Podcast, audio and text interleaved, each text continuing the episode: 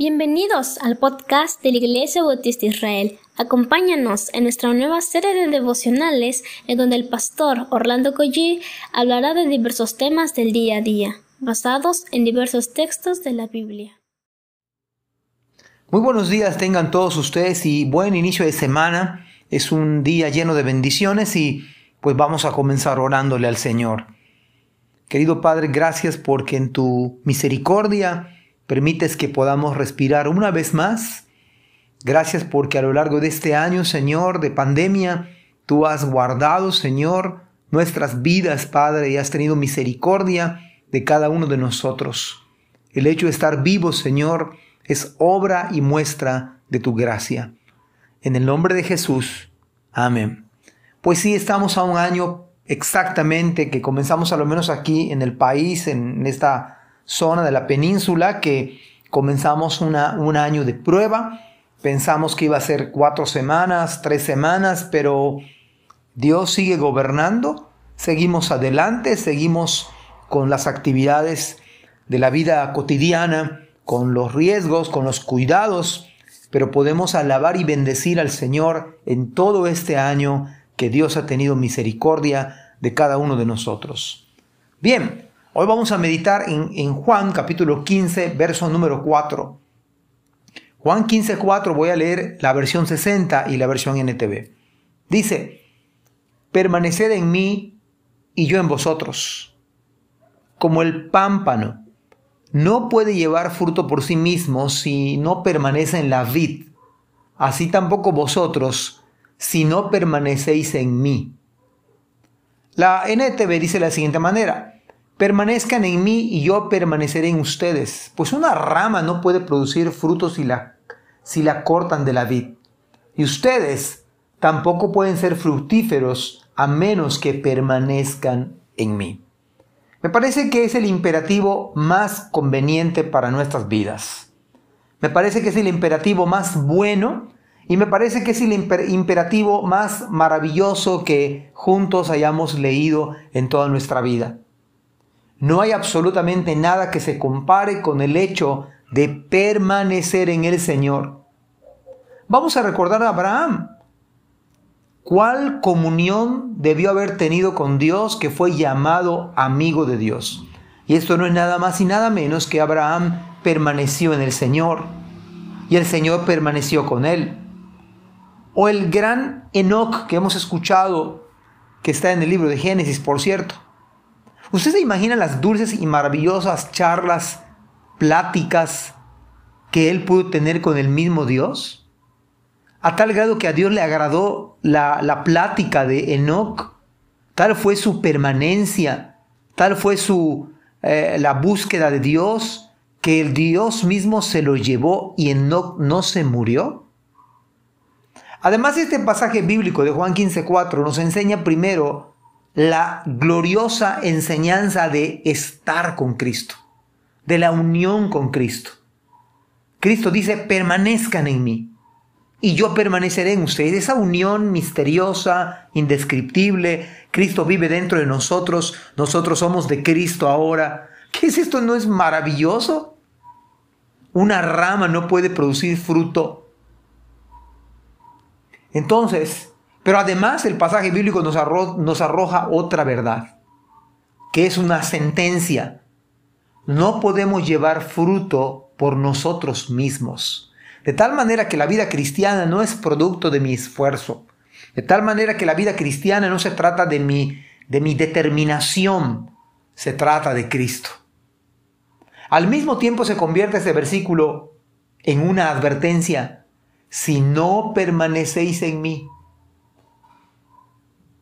tiene lógica y es razonable, por supuesto. Es un gajo permaneciendo en el tronco del árbol, valga la, comparación, valga la sencillez de mis palabras. Pero fruto es el resultado de estar con Cristo. Dicho de otra manera, haber conocido el Evangelio de Cristo da como resultado novedad de vida, fruto.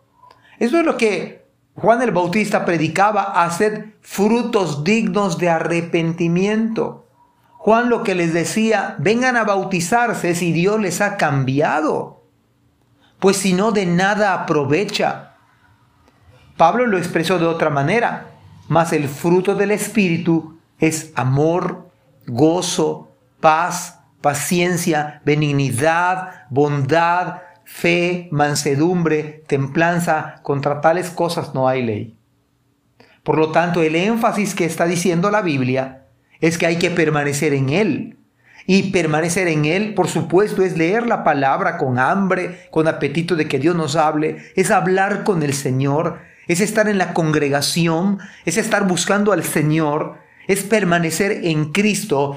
Y hermanos, esto de manera natural da fruto, da fruto, un creyente da fruto, el fruto del Espíritu, ni siquiera es del creyente, es del Espíritu Santo en nuestras vidas. El que odiaba empieza a amar, porque es el fruto de, del Espíritu Santo. El amargado empieza a gozarse. El desesperado empieza a tener paz, paciencia, gran bondad. El incrédulo empieza a tener fe en el Señor. Es el resultado entonces.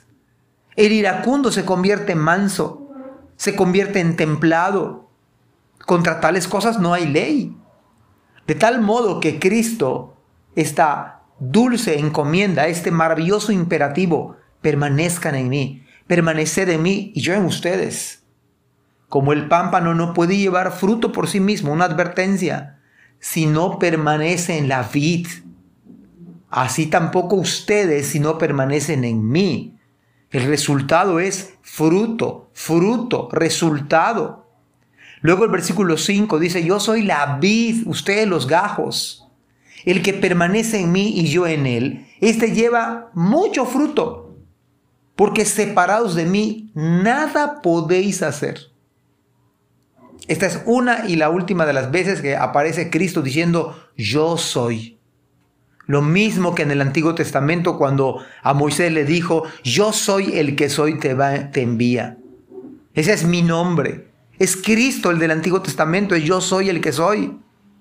Este pasaje además aclara quién es la fuente de todo, del ministerio, del negocio, de la familia, de la iglesia, es Cristo. Él es la vid. Da dirección, en primer lugar, es el Señor. No es ustedes y yo, es el Señor. No depende de nuestras fuerzas, de nuestras habilidades, de nuestro carisma, de nuestra capacidad, de nuestra economía. Nuestra vida depende del Señor y hoy más que nunca es una prueba real.